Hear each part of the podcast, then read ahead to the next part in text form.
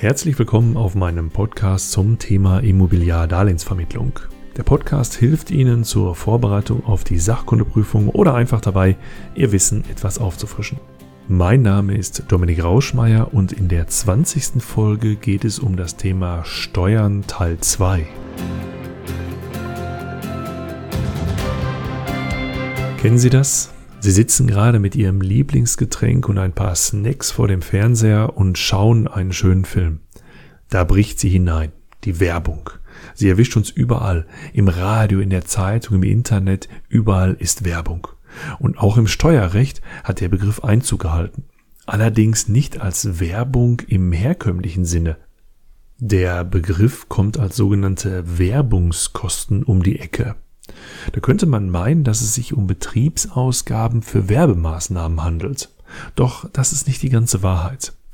In einigen Einkunftsarten der Einkommensteuer, wir hatten in Folge 19 über die sieben Einkunftsarten gesprochen, die es bei der Einkommensteuer gibt, werden die Einnahmen um die Werbungskosten, eine Art von Ausgaben minimiert.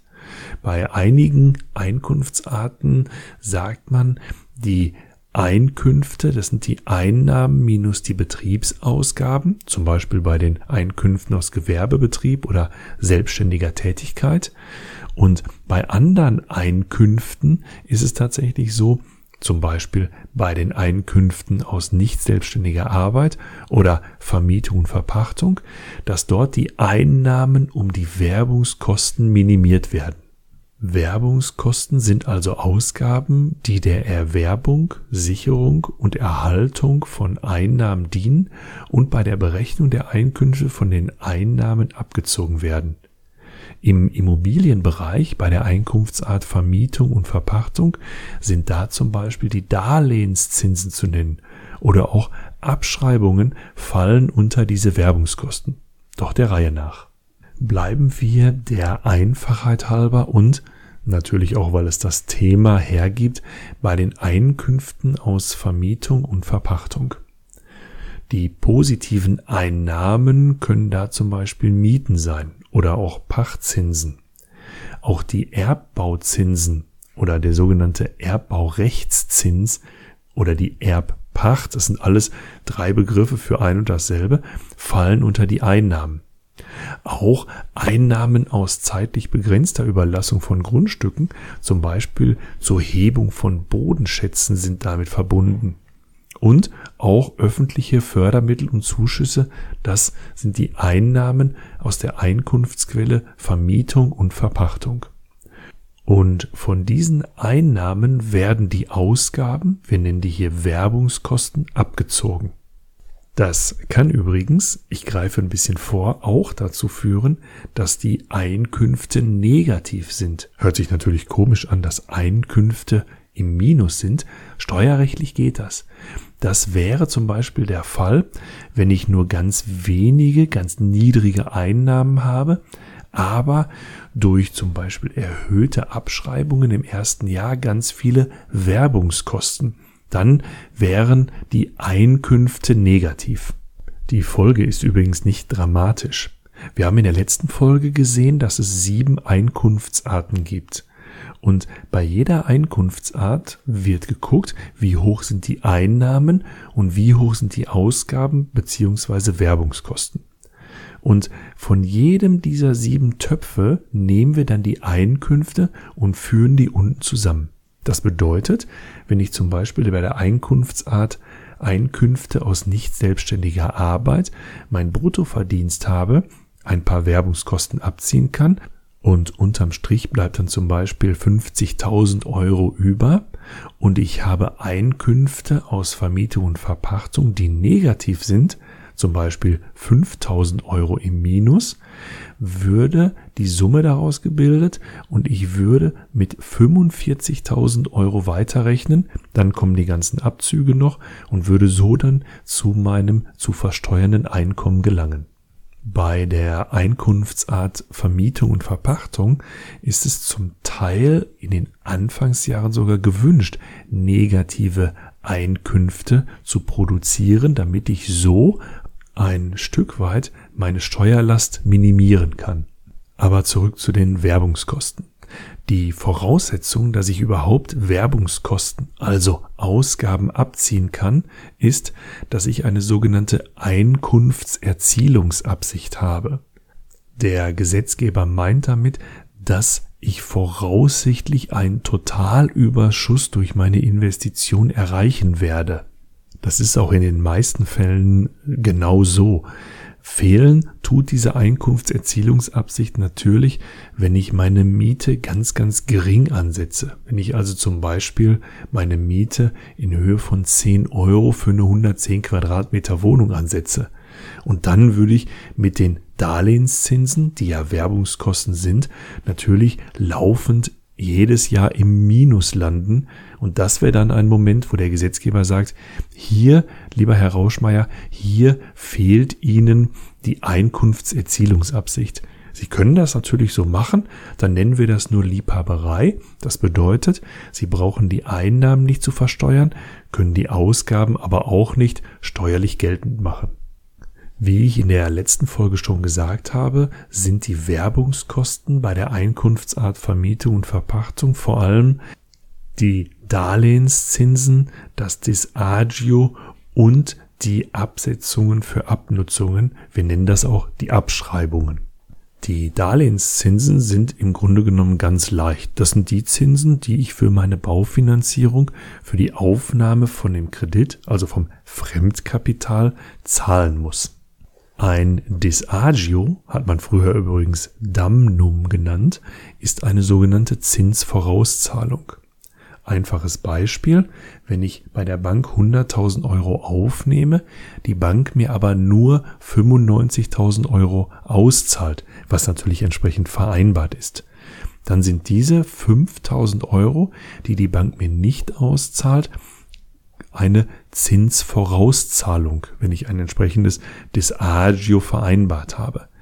Das heißt, ich kann diese 5000 Euro in meiner Steuererklärung im ersten Jahr sofort als Werbungskosten geltend machen und auf die lange Sicht habe ich etwas davon, weil der Darlehenszins, den ich in der restlichen Zeit zahlen muss, der wird etwas niedriger, als er sonst möglicherweise gewesen wäre. Als dritter Werbungskostenblock können noch die Abschreibungen geltend gemacht werden. Die sogenannte AFA, Absetzung für Abnutzungen. Ein Gebäude kann ja nicht auf ewig genutzt werden, sondern das wird ja irgendwann auch mal abgenutzt und muss dann möglicherweise auch renoviert werden. Diese Abschreibung verteile ich auf die Jahre der gesamten Nutzungsdauer. Die Berechnung dafür ist vom Grundsatz relativ einfach. Stellen wir uns vor, ich kaufe ein Grundstück mit einem Haus drauf. Für das Grundstück habe ich 100.000 Euro bezahlt und für das Haus 200.000 Euro. Und wir lassen jetzt auch mal die Grunderwerbsteuer, die Notar- und Grundbuchgebühren und die Maklerkotage, die möglicherweise anfällt, einfach weg. Der Prozentsatz für die Abschreibung beträgt im Privatbereich bei Immobilien, die ab 1925 hergestellt wurden, 2% für 50 Jahre. War die Herstellung vor 1925, beträgt die Abschreibung 2,5% für 40 Jahre. Das bedeutet in unserem Beispiel gerade, dass für den Gebäudewert in Höhe von 200.000 Euro ich zwei Prozent pro Jahr an Werbungskosten geltend machen kann. Das heißt, die minimieren die Einkünfte aus Vermietung und Verpachtung, also meine Einkünfte aus den Mieteinnahmen.